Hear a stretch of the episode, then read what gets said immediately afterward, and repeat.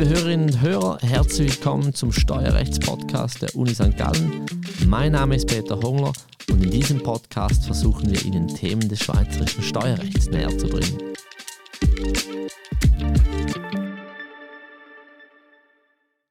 Tabea, sehr schön bist du bei uns. Ich freue mich, dass Tabea Lorenz äh, bei uns ist. Sie ist Postdoc am Institut und äh, Lehrbeauftragte an der Universität St. Gallen.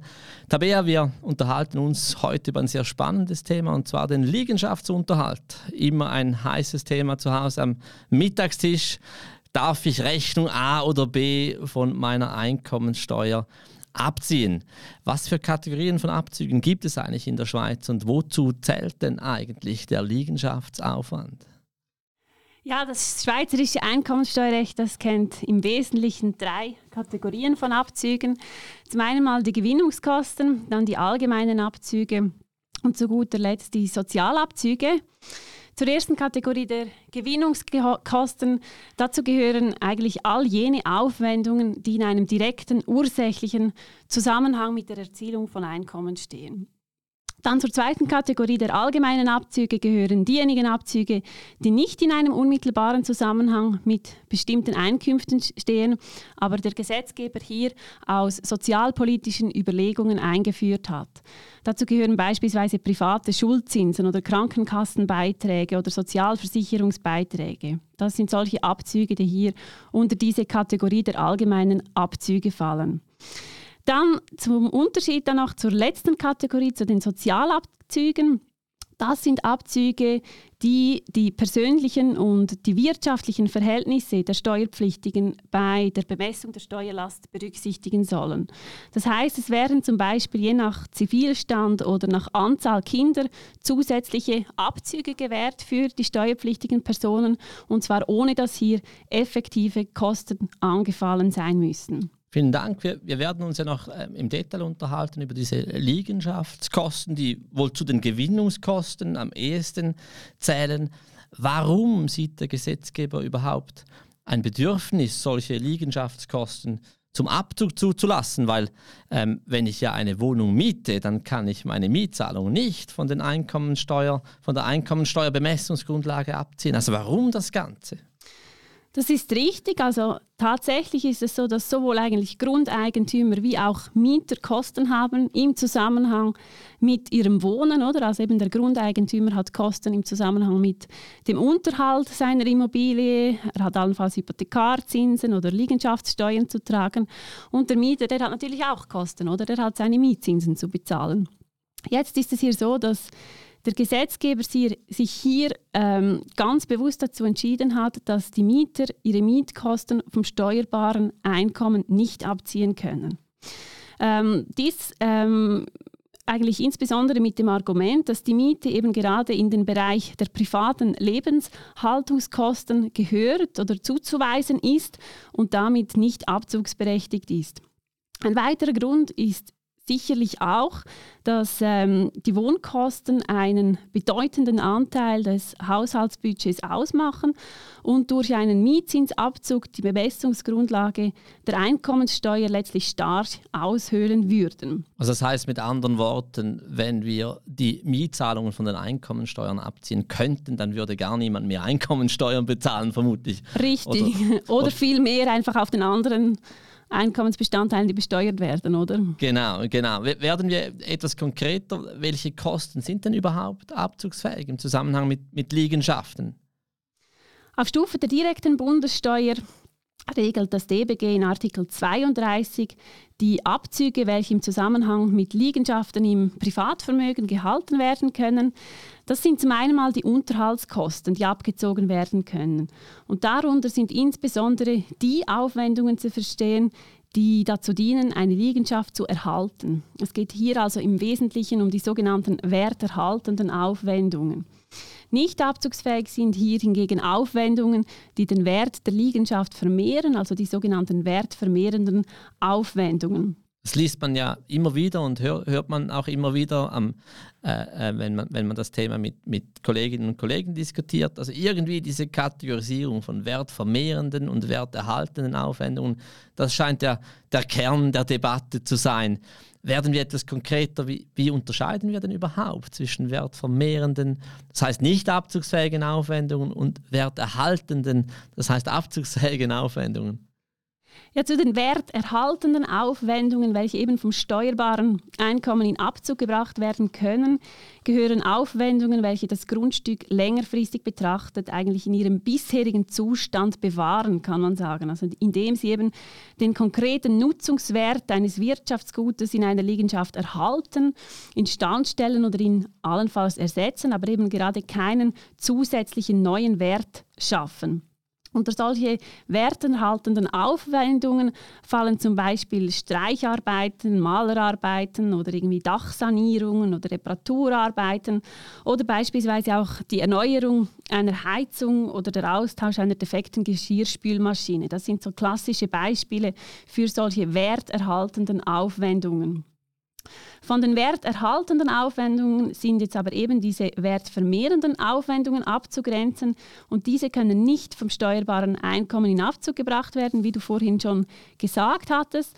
Wertvermehrende Aufwendungen, das sind ähm, Aufwendungen, die die Beschaffenheit der Liegenschaft letztlich dauernd verbessern.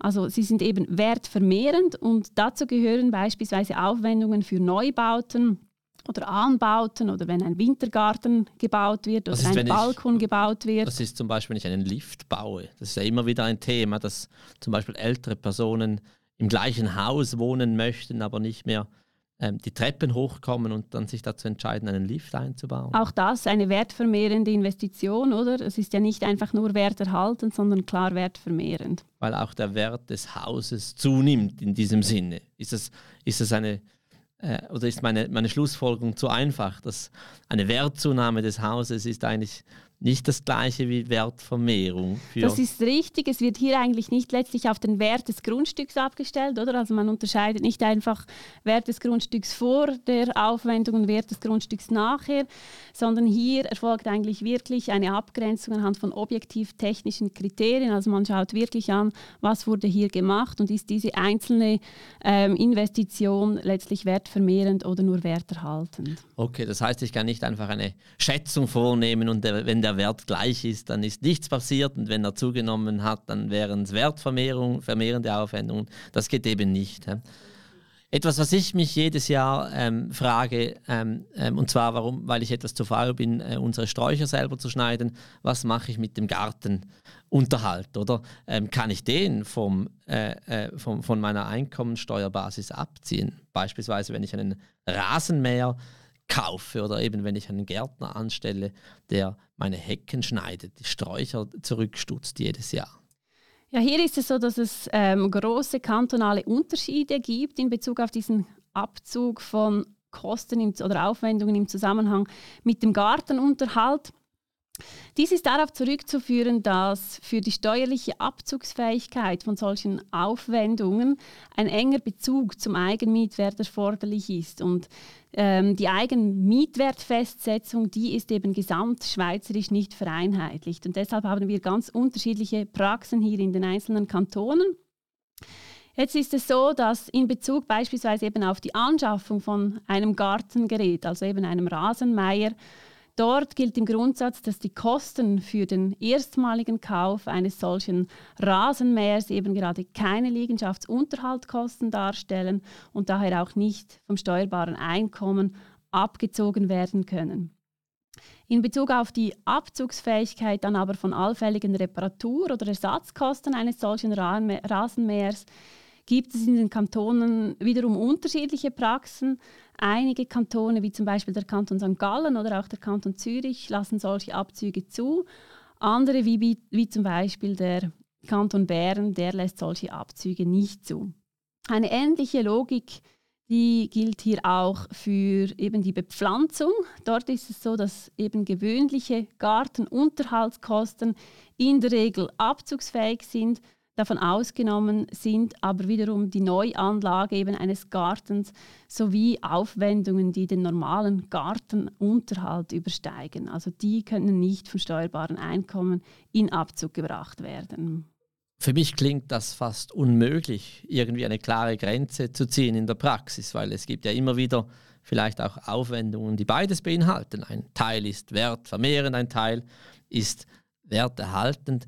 Ähm, wie mache ich das äh, konkret? Beispielsweise, wenn ich eine neue Küche baue hm? und in dieser Küche ersetze ich meinen alten Backofen äh, durch einen Kombi-Steamer, etwas, was heute in Mode kommt, äh, diese Kombi-Steamer. Was, was mache ich damit? Oder wenn ich vielleicht gewisse Geräte nicht eins zu eins ersetze, sondern leicht verbessere, ist das dann wertvermehrend oder ist das dann werterhaltend? Ja, hier geht es um die sogenannten Ersatzbeschaffungen, in diesem Fall, den du hier ansprichst. Und die sind in der Praxis in der Tat etwas knifflig. Wie bereits vorhin erwähnt, gilt der reine Ersatz einfach von solchen Einrichtungen dann als Unterhalt und kann eben vom steuerbaren Einkommen abgezogen werden, wenn der Nutzungswert eigentlich des ersetzten Objektes bloß erhalten, nicht aber erhöht wird. Wenn jetzt aber eben wie in deinem Beispiel ein Kombisteamer anstelle von einem Backofen eingebaut wird, dann ist die Abgrenzung eben gerade schwierig, da solche neuen Einrichtungen den Komfort meistens erhöhen. In diesen Fällen ist es dann eben so, dass nicht die gesamten Kosten eigentlich für die Ersatzbeschaffung angerechnet werden können, sondern nur ein Anteil. Und dieser ist in jedem Fall eigentlich dann individuell zu prüfen. Ähm, viele Steuerverwaltungen haben hier Merkblätter publiziert zu diesem Liegenschaftsunterhalt, ähm, wo dann eben die Steuerverwaltungen eigentlich solche Standardfälle qualifizieren und angeben, wie viel von gewissen Unterhaltskosten eben gerade bei einer solchen Backofen-Ersatzbeschaffung wirklich als Unterhalt abgezogen werden kann. In Bezug auf dein Beispiel mit dem Ersatz eines Backhofens durch einen Kombisteamer nennt das Steuerbuch des Kantons St. Gallen zwar keine expliziten Werte hier, ähm, aber Anhaltspunkte findet man zum Beispiel beim Kanton Bern, der in diesem Fall zwei Drittel als Unterhalt und einen Drittel als wertvermehrende Aufwendungen qualifizieren würde. Also das kann man hier als Richtwert heranziehen. Das heißt, es bleibt mir nichts anderes, anderes übrig, als in diese sehr umfassenden Merkblätter oder Guidelines der Kantone zu schauen, ähm, wie das dann äh, vorzunehmen ist in meiner Steuererklärung. Wie sieht es eigentlich aus, wenn ich jetzt einen ein altes Haus kaufe und komplett saniere, ähm, das wäre ja wunderbar, weil das ist doch alles wert erhalten, alle Kosten, die ich habe, oder nicht? Ja, bislang war es hier so, dass das Bundesgericht den Abzug von solchen Kosten bei solchen Totalsanierungen verweigerte. Hier ist es jetzt aber so, dass das Bundesgericht im Februar 2023 ein neues Leiturteil ähm, gesprochen hat. Und der Sachverhalt, der diesem Urteil zugrunde lag, war der folgende. Es war ein Ehepaar, das im Kanton Freiburg wohnhaft war und das im Steuerjahr 2018 ein stark renovierungsbedürftiges Bauernhaus gekauft hatte und dieses dann im Anschluss umfassend saniert hatte. In der Steuererklärung brachte das Ehepaar dann die Renovationskosten von seinem steuerbaren Einkommen in Abzug und die Steuerverwaltung verweigerte diesen Abzug dann aber jedoch mit der Begründung, dass es sich bei diesen Renovationskosten eben gerade nicht um Unterhaltskosten, also um werterhaltende Kosten, sondern um wertvermehrende Aufwendungen handelt, welche eben gerade nicht abziehbar sind. Vom Bundesgericht zu prüfen war hier also die Frage, ob diese Kosten nun als Unterhaltskosten im Sinne eben von Artikel 32 des DBG vom steuerbaren Einkommen abgezogen werden können oder nicht. Nun ist es so, dass die Bestimmung von Artikel 32 Absatz 2 des DBG seit dem 1. Januar 2010 vorsieht, dass die Kosten der Instandstellung von neu erworbenen Liegenschaften abgezogen werden können. Mit dieser Gesetzesänderung wollte der Gesetzgeber die alte Dumont-Praxis, die auf einer wirtschaftlichen Betrachtungsweise basierte, zugunsten einer objektiv-technischen Betrachtungsweise zurückdrängen. Und welches, welches Resultat, zu welchem Resultat kam dann das Bundesgericht? Das Bundesgericht kam vorliegend dann zum Schluss, dass eine solche wirtschaftliche Gesamtbetrachtung einer Totalsanierung einer neu erworbenen Liegenschaft bei der der einkommenssteuerliche Kostenabzug eben komplett verweigert wird, weder eigentlich mit dem Wortlaut noch mit der Entstehungsgeschichte von Artikel 32 DBG vereinbar ist. Das Bundesgericht hat hier eben gesagt, dass vielmehr nach dem Willen des Gesetzgebers für alle Arbeiten an einer neu erworbenen Liegenschaft, wie bei allen anderen Liegenschaftskosten auch, individuell aufgrund ihres objektiv-technischen Charakters eben abzuklären ist, ob sie dazu dienen, einen früheren Zustand der Liegenschaft wiederherzustellen und damit werterhaltend wirken. Die Beschwerde der Steuerpflichtigen wurde damit vom Bundesgericht äh, letztlich eben gut geheißen und zur Neubeurteilung an die Vorinstanz zurückgewiesen, welche dann eben im Einzelnen prüfen musste, welche dieser einzelnen Aufwendungen zu welchen Teilen als werterhaltend zu betrachten ist. Das heißt also, die werden dann einen ganzen Stapel Rechnungen einreichen und die Steuerverwaltung wird prüfen, welche Rechnung oder welcher Anteil äh, welcher Rechnung ähm, abzugsfähig ist als werterhaltend und welche nicht abzugsfähig sind als wertvermehrend. Was passiert dann eigentlich mit diesen wertvermehrenden Kosten? Sind die für immer und ewig steuerlich verloren oder was kann ich damit dann tun?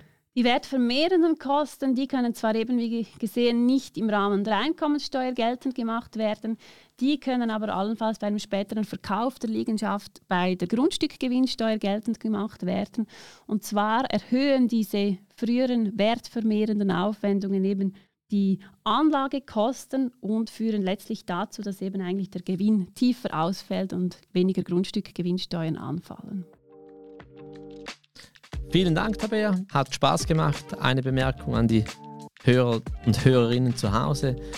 Bei der Grundstückgewinnsteuer, Tabea, und du korrigierst mich, wenn ich falsch liege, gelten andere Verjährungsvorschriften und darum empfiehlt sich absolut diese Belege ähm, bis in alle Ewigkeit aufzubewahren, weil man weiß nie, ob man dann künftig bei der Grundstückgewinnsteuer doch noch in 19 oder 20 Jahren diese Kosten geltend machen möchte. Vielen Dank. Danke dir.